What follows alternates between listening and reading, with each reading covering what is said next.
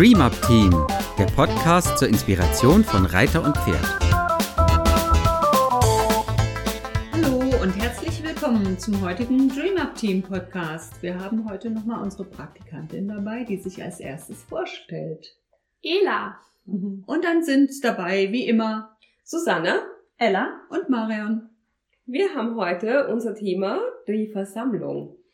Und aus diesem Grund möchte ich euch gerne mal ein Stück über das Thema Versammlung aus den Richtlinien für Reiter und Fahrer Band 1 vorlesen. Das Pferd trägt aufgrund seines Körperbaus den größten Teil seines Gewichts auf der Vorhand. Na, das wissen wir ja alle.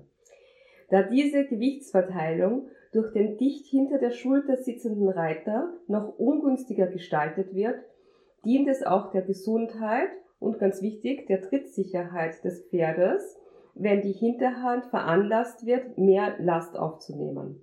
Ein gewisses Maß an Versammlung ist also für jedes Pferd von Vorteil.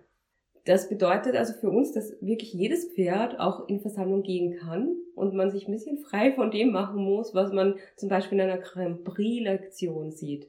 Nicht, Versammlung ist nicht gleich Versammlung. Ein Grand Prix-Pferd wird nicht genauso versammelt laufen wie ein Islandpferd oder ein freizeitmäßig gerittenes Pferd. Da gibt es ganz massive Unterschiede und trotzdem ist es möglich. Ich finde es auch total spannend, weil ich tatsächlich auch immer davon ausgegangen bin, dass Versammlung heißt, dass, ne, das wird ja auch immer so gesagt, das äh, Gewicht wird nach hinten verlagert. Dass es aber an sich erstmal einfach nur darum geht, das Gewicht von vorne nach hinten in Balance zu bringen, dass das Pferd wirklich ausbalanciert auf allen vier Hufen das gleiche Gewicht hat. Da, ich finde, das macht für mich so viel einfacher, weil das sind in der Regel ungefähr zehn Prozent des Gewichtes, was umgeschichtet werden muss. Es ist ja so ungefähr 60 Vorhand, 40 ähm, Hinterhand.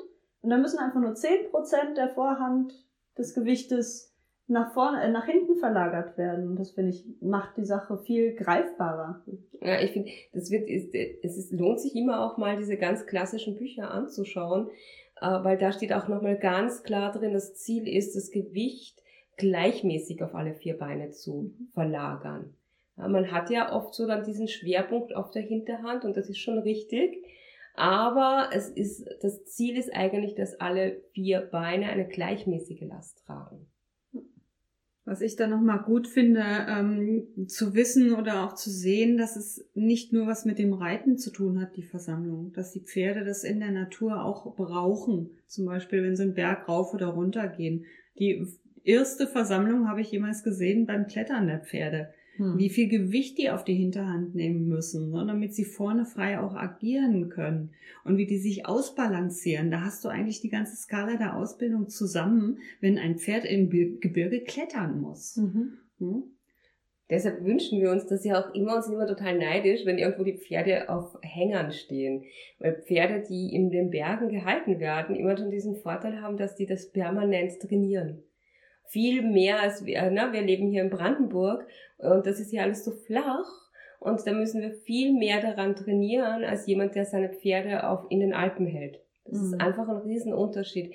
Pferde bringen dann von Natur aus und von dem, dass sie es täglich üben, schon dieses mit, dass sie hinten Last aufnehmen, um den Berg voran, aber auch bergab zu kommen.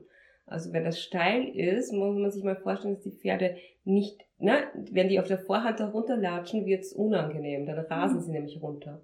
Und ein Pferd, das, das geordnet bergab geht, das ist auch auf der Hinterhand. Mhm. Das finde ich auch immer super spannend, weil nämlich mein Curly echt ein massives Problem mit Bergablaufen hat. Also er schafft es und er muss auch nicht runterrennen, aber bergauf ist gar kein Problem und bergab fängt er an, ganz, ganz, ganz witzige Sachen mit seinen Beinen zu machen. Also da ist zum Beispiel das gerade gerichtet noch nicht dabei. Also er ist beim Bergablaufen nicht gerade gerichtet.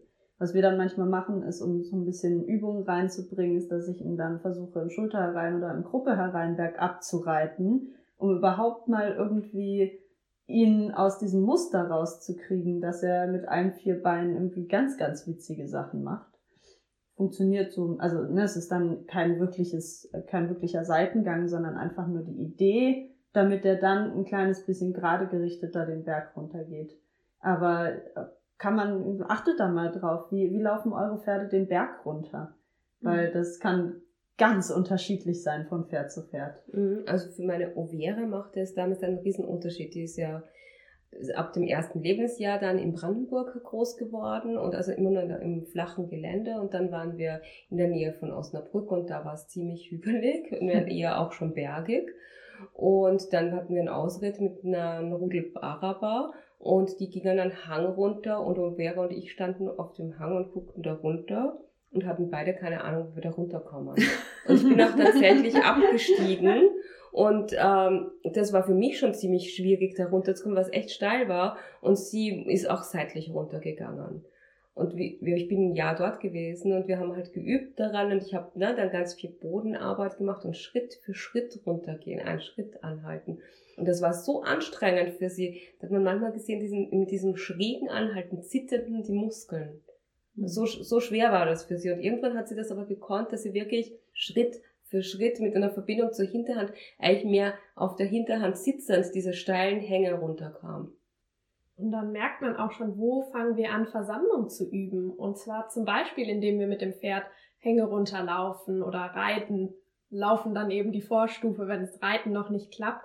Oder vielleicht indem wir noch mehr darauf achten, wie wir das Pferd anhalten. Es fängt nicht in den großen, hohen Dressurprüfungen oder Dressurlektionen an, sondern einfach schon in den täglichen Dingen. Ja, und da ist es, dieses Anhalten ist ja dann auch, was ist versammeltes Anhalten? Da gibt es dieses Thema mit dem geschlossenen Stehen. Und wo fängt man an, das zu üben? Für mich fängt man an, das zu üben, indem der Reiter erstmal erkennt, wie steht das Pferd überhaupt? Welches Bein ist denn vielleicht nicht unterm Sattel und unterm mhm. Reiter? Und dann gibt es da verschiedene Abstufungen, je weiter unter diese Hinterbeine kommen in der Versammlung. Aber das ist keine, es gibt keine, da hier beginnt und hier, wann immer man dran arbeitet, dass das Pferd gleichmäßig Last aufnimmt, arbeiten wir an der Versammlung. Eine ganz tolle Möglichkeit, ein Pferd in die Versammlung zu arbeiten, ist das Tellington-Labyrinth diese 180 Grad, diese präzise Biegungen, dieses gerade Richten, da sieht man ganz viel, wie die Pferde anfangen zu üben, das Gewicht auf die Hinterhand zu bringen. Was halt auch, was ist eigentlich Versammlung? Das muss man vielleicht auch nochmal sagen. Das ist, ne, da fangen an, sich die Hanken zu beugen, sagt man so schön. Und das ist, wenn ihr das selber mal erfahren wollt, was das bedeutet, ja, wenn ihr jetzt gerade irgendwo seid, wo ihr ein bisschen Platz habt und für euch alleine seid, dann macht ihr jetzt mal Folgendes und geht ihr in die Hocke. Und wenn ihr in der Hocke seid, stellt ihr euch auf die Zehenspitzen. Bitte macht die Übung nur, wenn ihr gesunde Beine habt und einen fitten Körper. Das ist nämlich ganz schön belastend. Also ihr geht in die Hocke und stellt euch dann auf die Zehen und lauft so. Geht mhm. mal so durchs Zimmer, in der Hocke aber auf den Zehen. Das ist ungefähr das, was wir von den Pferden wollen, wenn wir über Hankenbeugung sprechen. Ne, die Hanken sind ja die ähm, großen Gelenke an den Hinterbeinen, ne, Hüftgelenk, ähm, Kniegelenk, Sprunggelenk. Und allein, wenn man ein Pferdebein anhebt und merkt, das geht nicht so hoch oder es ist, hat Schwierigkeiten beim Hufe auskratzen oder sowas, das, das Bein zu geben oder dann, dann ähm, in der richtigen Position auszuhalten, so wie man das gerne hätte, das ist schon auch eine Handenbeugung. Ne? Da kann man Beinkreise machen oder ähm, andere kleine Gymnastikübungen, kann man, gibt's Bücher zu, ähm, um überhaupt die Beweglichkeit des Pferdes schon mal ähm, ja, zu üben, damit man Beu äh, die Versammlung und die Handenbeugung Beugung überhaupt hinkriegt anatomisch. Mhm. Genau, was ich immer noch ganz wichtig finde, ähm, ist, dass die Versammlung nicht nur etwas ist, was das Pferd erreicht, sondern was der Reiter ganz genauso erreichen muss. Also die Versammlung kommt aus dem Reiterkörper. Und also ich weiß nicht, ob ihr immer noch dabei seid, so durchs Zimmer zu laufen. Oh je. Wenn ja, dann werdet ihr auf jeden Fall merken, wie unglaublich anstrengend es ist. Und immer mal wieder einfach in den Kopf zurückholen, dass wir die gleiche Kraft in unserem Körper aufbauen müssen wie die Pferde, wenn wir sie wirklich in einer reellen Versammlung reiten wollen.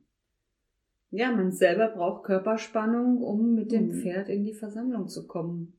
Und wenn man die selber nicht hat, kann man sie vom Pferd nicht verlangen. Mhm. Genau, da, ja. ganz, ganz wichtig in dem Punkt, diese eigene Körperspannung hat nichts mit der Kraft in Armen und Beinen zu tun. Das meiste von dieser Spannung passiert im Rumpf. Ja, ein, ein gutes Beispiel ist dieses, wir atmen ein und atmen ein und atmen ein und halten kurz mal die Luft an und dann hat man echt eine krasse Spannung im Körper. Mhm. Und das ist so eine Spannung, die man braucht, um diese Versammlung zu halten. Aber trotzdem müsst ihr aber atmen, während ihr Ihr atmet. dürft wieder ausatmen jetzt, aber die Spannung im Körper behalten. Genau, genau. Das ist heute aktiver Podcast. Deshalb steht die Versammlung auch am Ende der Ausbildungsskala und wir dürfen die anderen Sachen ja auch nicht mal verlieren. Währenddem wir die Spannung halten, brauchen wir trotzdem noch eine Durchlässigkeit und trotzdem noch Schwung und Ja. alles, alles andere. Und dann können wir Versammlung oben draufsetzen. Oder sie kommt dann irgendwie natürlich schon mit dazu. Fast schon automatisch, ja. Ja. Mhm. Genau, ja, zum Abschluss äh, hat Ela noch einen kleinen ähm, Teil aus dem Buch von Oberst Kurt Albrecht von Ziegner vorbereitet. Nur so als kleiner Gedankenanstoß. Leider sieht man bei Turnieren eine ganze Reihe von Reitern, die sich auf diese Art präsentieren, besonders in den höheren Klassen, offensichtlich in der Hoffnung, einen milden Richter zu finden. Ihren Pferden sind die Lektionen der höheren Klassen eingedrillt worden. Sie haben dabei jedoch ihren natürlichen Raumgriff, ihre Leichtigkeit und ihren Charme verloren. Solche Vorstellungen sind lächerlich und haben absolut nichts mit Dressur im klassischen Sinne zu tun. Diese Art, sich zu präsentieren, bezieht sich ähm, auf das Kapitel davor. Und äh, da wurde angerissen, wie, wie steif die Pferde zum Teil sind, wie vorhandlastig, trotz hoher Dressur, wie ähm, schief, wie unwillig. Da geht's ein ganzes Kapitel, ist auch ein wunderbares, ganz tolles Buch, kann man nur empfehlen. Genau, und wir sind am Ende unseres heutigen Podcasts. Vielen Dank nochmal an alle unsere Zuhörer. Es macht uns immer wahnsinnig Spaß, für euch ähm, Podcasts aufzunehmen. Wir freuen uns, wenn ihr uns ins Gästebuch schreibt, uns auf Instagram folgt ähm, oder auch einfach mal einen kleinen, kleine E-Mail schreibt und ähm, vielleicht einen Wunsch habt, was wir mal behandeln sollen als Thema. Tschüss! Tschüss. Dies war eine Produktion des DreamUp Teams. Für weitere Informationen gehen Sie bitte auf unsere Website www.dreamupteam.de oder schreiben Sie uns eine E-Mail unter kontakt@dreamupteam.de.